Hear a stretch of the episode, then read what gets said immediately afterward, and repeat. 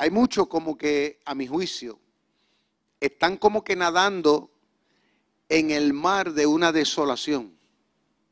Así pareciera, ¿no?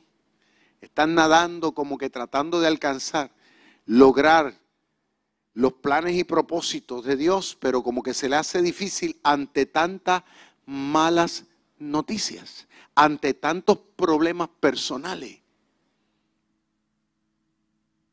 Muchos pareciera ser como que están viviendo en la isla del desamparo. Y no, me refiero necesariamente a Puerto Rico. Estoy hablando que hay, hay personas como que en su existencia humana están como que solos. Estoy hablando de cristianos. Piensan como que Dios los, los ha abandonado, como que Dios les ha pagado mal. Y se encuentran solos. Pero vuelvo otra vez, repito el tema del mensaje del día de hoy. Las circunstancias nunca trastocarán, o sea, van a cambiar o van a destruir la vida de un verdadero hijo de Dios. ¿Cuántos dicen amén? El ejemplo para esto lo vamos a ver dramáticamente como lo hicimos la semana pasada y hoy le vamos a dar como que continuidad a través de la vida de este gran patriarca llamado José. En primer lugar, este hombre dice la palabra de Dios que en principio vivió un desprecio terrible de parte de las personas a las cuales él, podríamos decir, de quien más esperaba, que era en este caso su familia, sus hermanos, particularmente. La gente que, usted me entiende, se supone que, que tenía que impulsarlo, motivarlo, amarlo. Porque a pesar de todo, era hasta ese momento era el hijo más pequeño de la familia. Y se supone que ellos debían haber sido una cobertura para él, una motivación para él. Pero se convirtieron en una piedra de tropiezo, aparentemente. A primera, a primera vista, cuando usted lee esta historia, pega, porque uno dice, pero wow, qué terrible, ¿y por qué? Qué inhumano, qué injusto. Lo tomaron, lo metieron en una cisterna y dijeron, vamos a matarlo. Para matar aquellos sueños, aquella palabra, aquella cosa que Él ha compartido con nosotros, a ver si eso se va a cumplir. ¿Y qué terrible? Ahora, la pregunta que me hago yo ante ese, ese, ese escenario ¿cómo habría sido la existencia de él, de José como tal? Porque estoy seguro que a mí me hubiera sabido amargo. Esa experiencia de parte de mi propia familia no es algo que uno, uno lo sobrelleva fácil, como tal vez le ha pasado mucho de los que están aquí, que están a través de las redes sociales experimentar desprecio, experimentar negatividad, el que la persona en vez de que te esté estimulando, que te esté, tú me entiendes, eh, eh, eh, echando adelante, se convierte en alguien que te, que, te, que te atrase, que de alguna manera se convierte en tu enemigo. Dice la escritura que eso lo vivió José. Y muchas veces nosotros decimos, bueno, eso lo vivió él. Pero lo que yo estoy viviendo es diferente. Pues déjame decirte que no. Yo estoy seguro que para él fue bien, bien difícil. Porque estoy seguro que nosotros, los que estamos aquí, aunque tal vez hemos sufrido, pero nuestra familia no nos ha metido en una cisterna. Ni nos ha vendido tampoco como esclavos. En otras palabras, que lo que José vivió era para haber trastocado, en otras palabras, para haber desalineado la vida de José, para haberlo convertido en una persona amargada. Lo que él pasó con su sangre, con su familia, era para haberlo convertido en un verdugo social. Como ha pasado con mucha gente, que dicen, yo soy así, soy asado, tengo este temperamento, tengo este mal carácter, pero fue porque a mí me maltrataron cuando era pequeño. Era porque mi mamá no me quiso, o mi papá, mis hermanos me despreciaron. Mucha gente se amparan en esas cosas, inclusive hasta cristianos, para a veces manifestar a veces sus errores actuales en la vida. José tuvo más que justificación, podríamos decir así, por lo que vivió. Pero más aún así, vemos que José se determinó. ¿Cuántos dicen amén? Segundo, dice la palabra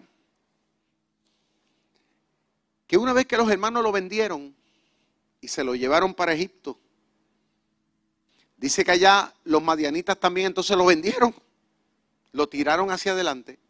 Y dice que este gran hombre llamado Potifar lo compró y lo compró como un esclavo. ¿Usted sabe lo que es un esclavo? Un esclavo es una persona que no tiene derechos propios de ninguna clase, por lo menos en aquel entonces. Se convertía en una propiedad. El dueño podía disponer y hacer lo que le daba la gana con ese esclavo, lo que le daba la gana. Porque le pertenecía como le pertenece un perro. Y el esclavo no tenía derecho de decir, yo quiero comer a tal hora. No, él comía cuando el dueño le permitía comer. Y dormía cuando el dueño le permitía dormir. A ese nivel. Siendo José un príncipe, habiendo tenido la túnica de colores, habiendo ocupado un lugar de preeminencia, habiendo tenido privilegio y derecho y todo este tipo de cosas, ahora de buenas a primeras, cuando abrió los ojos, se encuentra que ahora es un esclavo. O sea que las cosas en la vida de José iban de mal en qué? Dígalo, de mal en qué? En peor. Si yo le preguntara cuántos de los que están aquí han pasado por eso, ninguno. Hemos pasado por eso. Mas, sin embargo, vemos y describe la escritura como que aparente y alegadamente la vida de José iba cuesta abajo. Porque eso lo está viviendo él. Primero, la situación familiar. Ahora es vendido como un esclavo, tratado como un esclavo. Y dice la Biblia que estando en la casa de Potifar, ejerciendo sus deberes como esclavo. Dice que la esposa de Potifar, aparentemente una mujer joven, se fija en José y se enamora de él. Y estando Potifar fuera de la casa y siendo José en ese momento eh, un esclavo, pero estaba a cargo de todas las cosas, ahora era como el mayordomo de la casa, estaba a cargo de todos los, los bienes de la casa. Dice que la mujer, dice que trató de conquistarlo de mala manera, porque se asió de la ropa de él.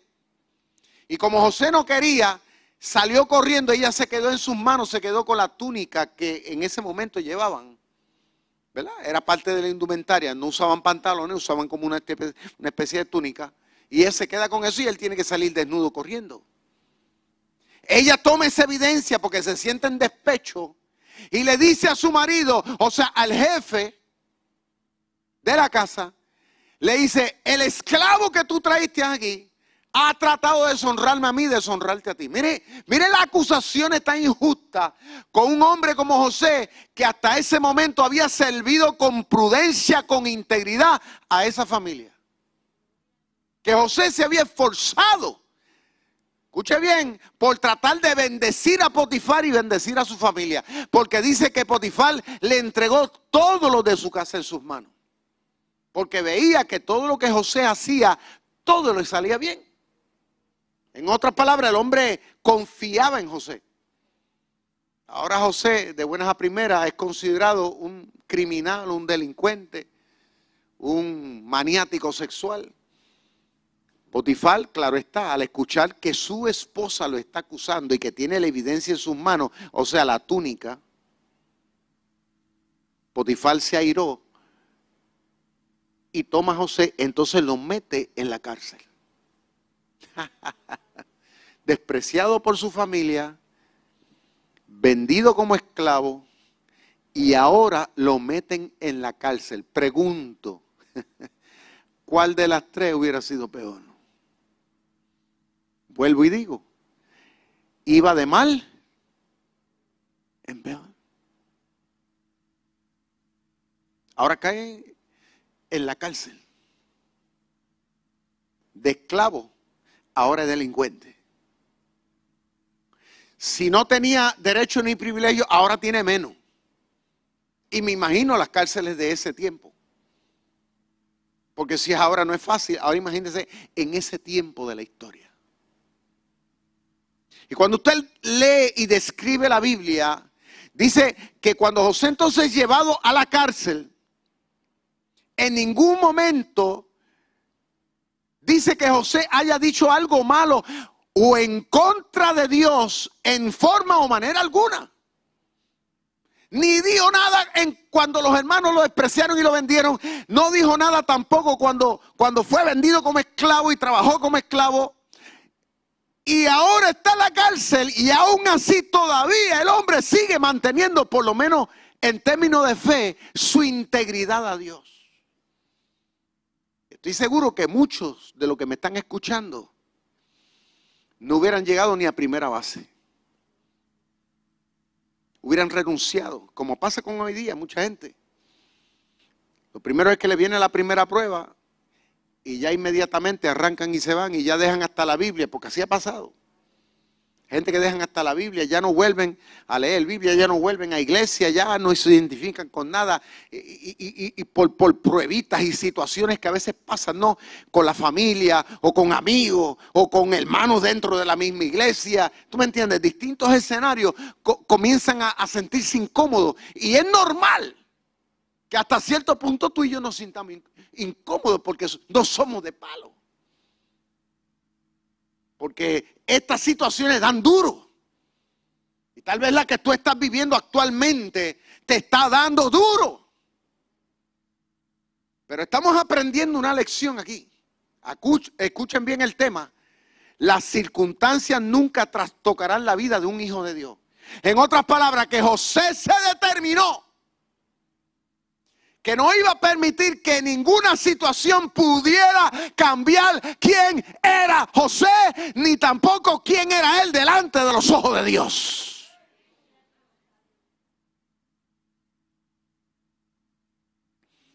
Dice la escritura que estando José ahora en la cárcel, como era íntegro, dice cayó en gracia delante del jefe de la cárcel. Entonces ahora el jefe de la cárcel, al igual que Potifar había tenido confianza con él, ahora el jefe de la cárcel también tiene confianza en José. Y le encarga que él dirija la cárcel prácticamente.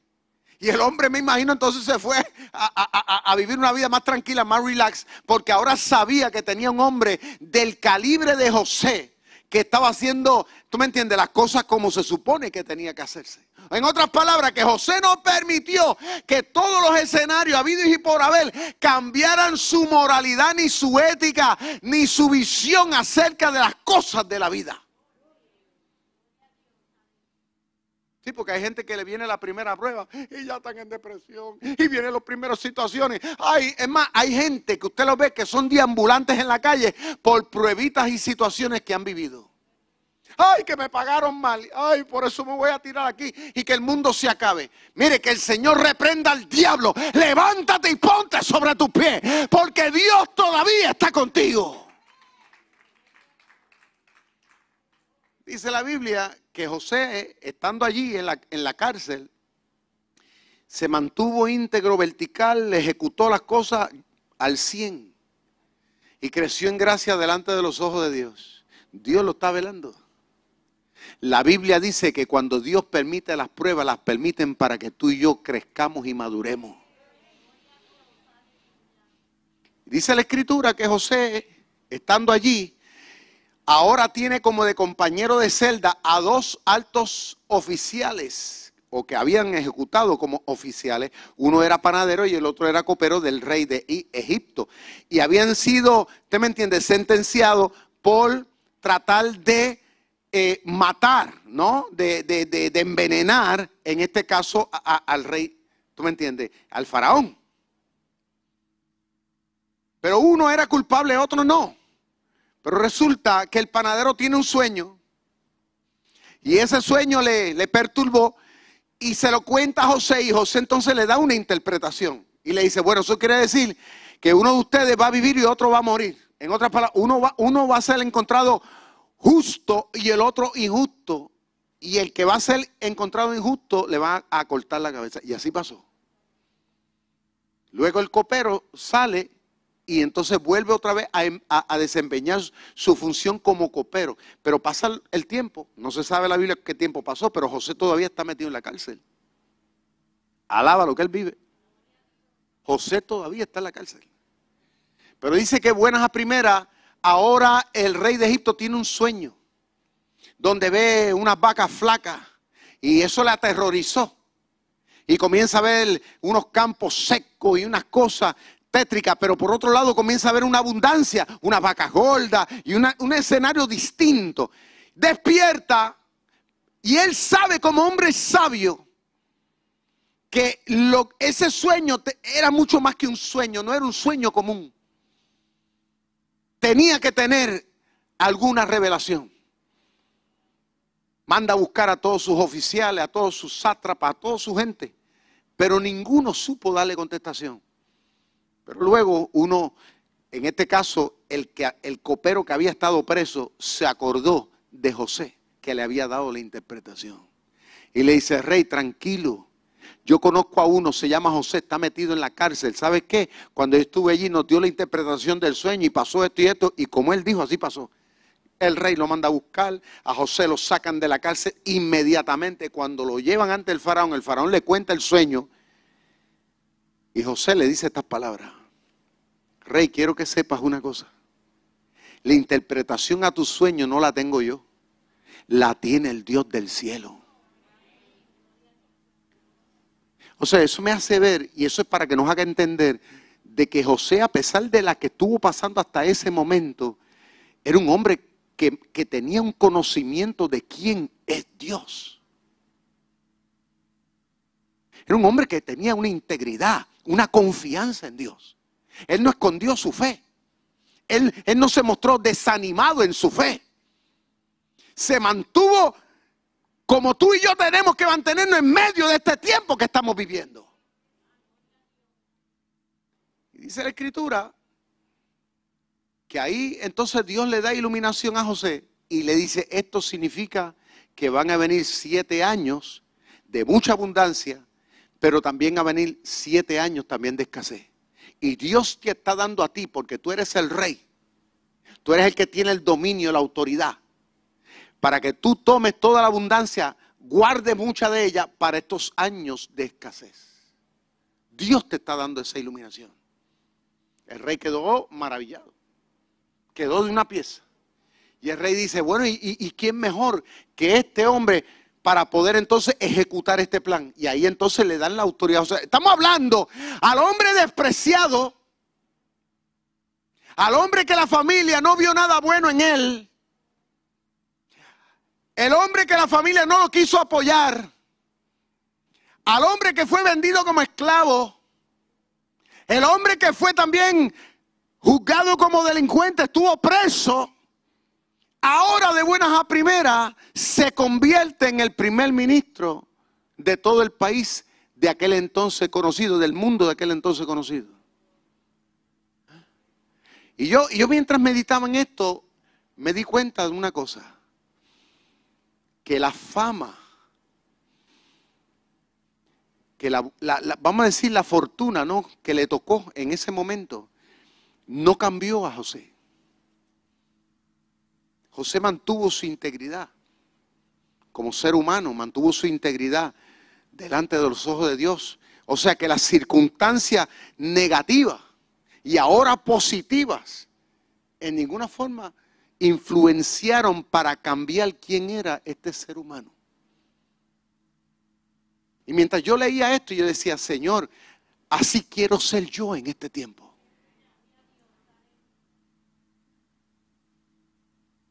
Así espero que sean mis hermanos en la iglesia, que sean los líderes. Porque hay gente que me, que me han dicho con el tiempo, no, pastor, pero es que usted no entiende es lo que, tú, lo que yo estoy viviendo y lo que yo estoy pasando y, y esto y lo otro. y yo le digo, bueno, yo entiendo. Pero el diablo les, ha convencido que el problema y la situación de ellos es tan grande y, y, tiene forma de justificarse para que ellos entonces sean hoy día lo que son. Y yo le digo, pero no, ahí es donde tú y yo tenemos que afirmarnos y tenemos que pelear la buena batalla y tenemos que seguir creyendo y tenemos que seguir obedeciendo. Porque es fácil decir aleluya y gloria a Dios cuando todo está bien, cuando hay, abundancia, cuando la gente te favorece, cuando todo aparentemente está en orden. Pero en los momentos difíciles, ahí es que hay que alabar a Dios de corazón. Ahí es que tú y yo tenemos que mantener la verticalidad. Ahí es que se sabe quién es quién.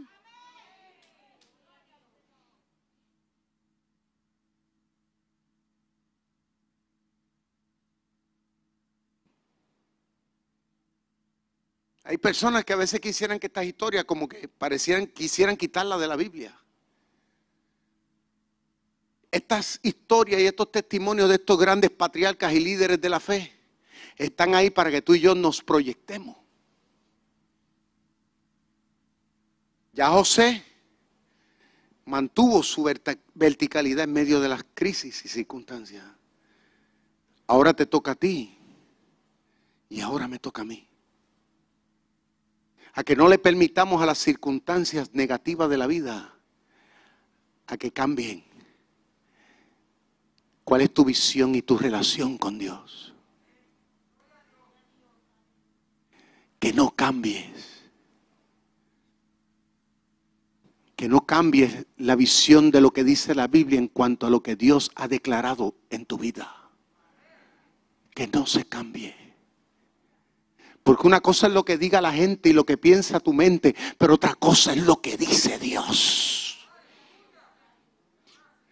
José pudo haber interpretado que Dios era malo, injusto y que lo puso en la familia equivocada por el desprecio de su familia. José pudo haber dicho, óyeme, Dios es tan injusto, óyeme, porque mira lo que ha pasado ahora de príncipe, soy un esclavo. ¿Cómo es posible? José se pudo haber convertido en el hombre más ateo sobre la faz de la tierra, en el hombre más antagónico sobre la faz de la tierra. Mas sin embargo dice la Biblia que en medio de la crisis darle lugar a Dios en su vida que se merecía. Porque él entendió que más que los problemas, Dios sigue siendo Dios. Y como dice la Biblia, aún en medio de la desgracia, Dios sigue siendo bueno. Y que Dios cambia la suerte de los hijos de Dios.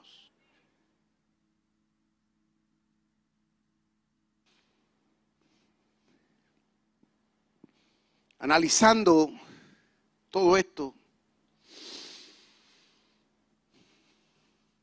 yo dije, hay unos principios aquí en la vida de este hombre, los cuales tú y yo necesitamos en este tiempo. Número uno, necesitamos abrazar el principio de la fe. ¿Y qué es fe? Fe no es otra cosa que creerle a Dios.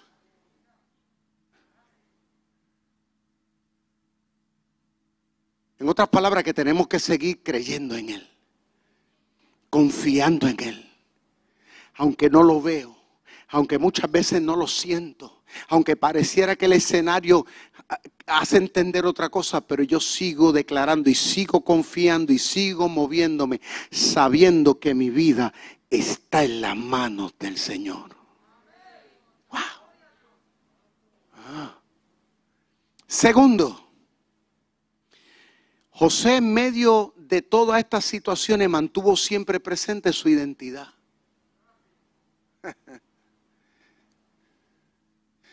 Su hermano cuando lo despreciaban, aún así José sabía que él seguía siendo alguien especial. Aún en medio del desprecio de sus hermanos. Él no permitió que el desprecio de sus hermanos lo hicieran sentir mal, lo hicieran sentir inservible.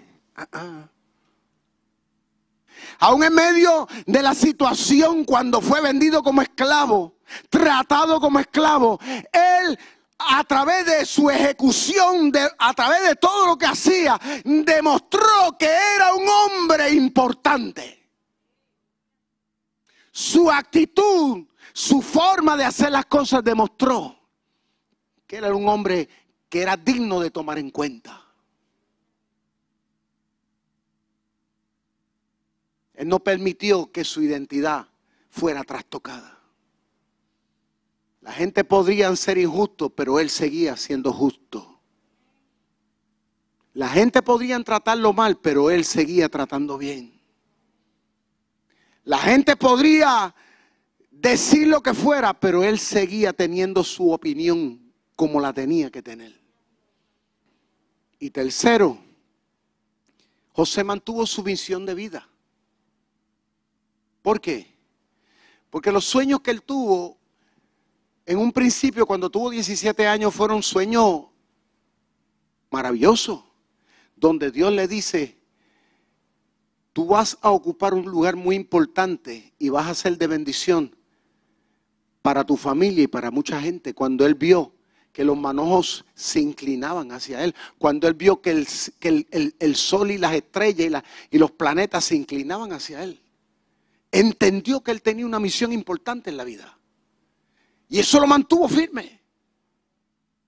Y eso es algo que nosotros los cristianos tenemos que mantener aún en medio de los cambios, de las situaciones y problemas que estamos viviendo en esta vida. Tenemos que mantener ese entendimiento. Que la vida, la existencia tuya, mía, de igual de parte de Dios, es importante. Y que el propósito que Dios ha declarado sobre nuestra vida es importante. ¿Cuántos adoran a Dios?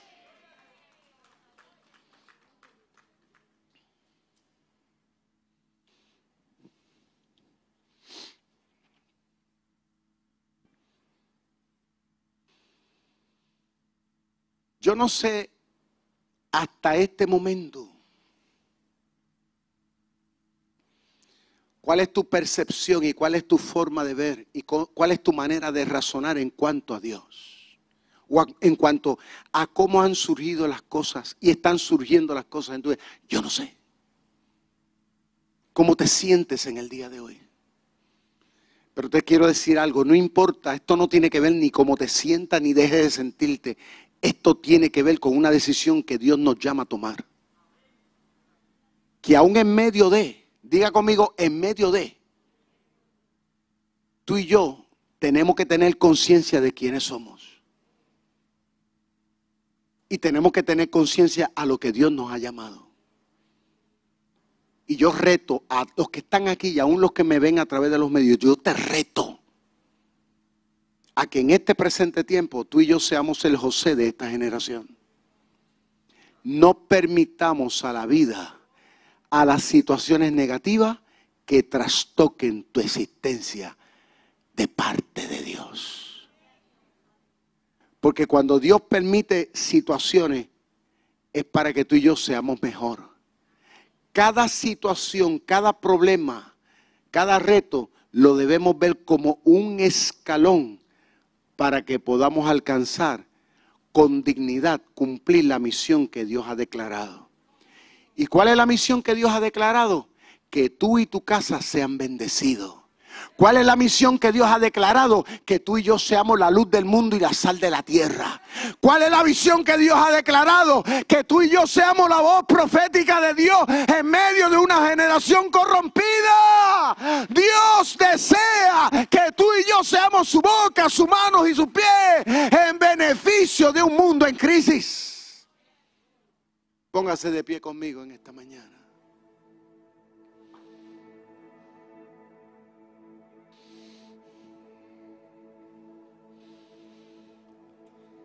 El cielo y la tierra podrán pasar, dice la Biblia.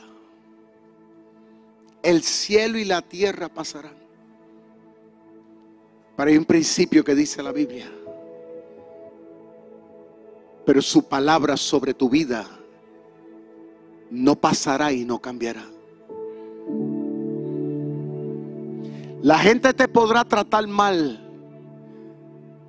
podrá pensar mal de ti, pero la opinión que Dios sigue teniendo de ti sigue siendo la misma.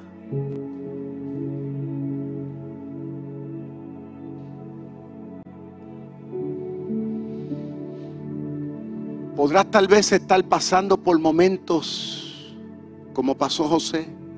Te encuentras en una cárcel con limitaciones.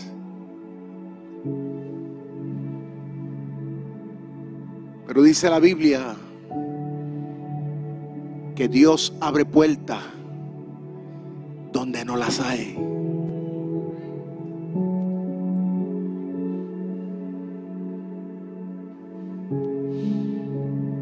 Te podrás encontrar solo o sola. Pero la Biblia dice que yo estaré contigo donde quiera que tú vayas.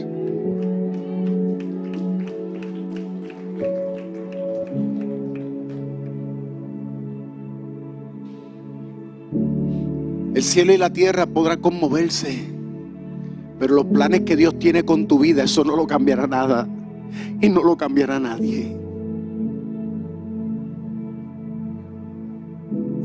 Cuando Dios quiere ponerte en un lugar, Dios te pone tarde o temprano en ese lugar.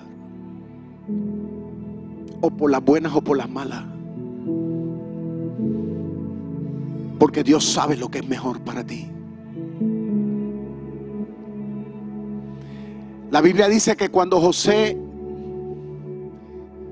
miren qué interesante esto, se encontró finalmente con sus hermanos, porque sus hermanos llegaron a Egipto a buscar pan.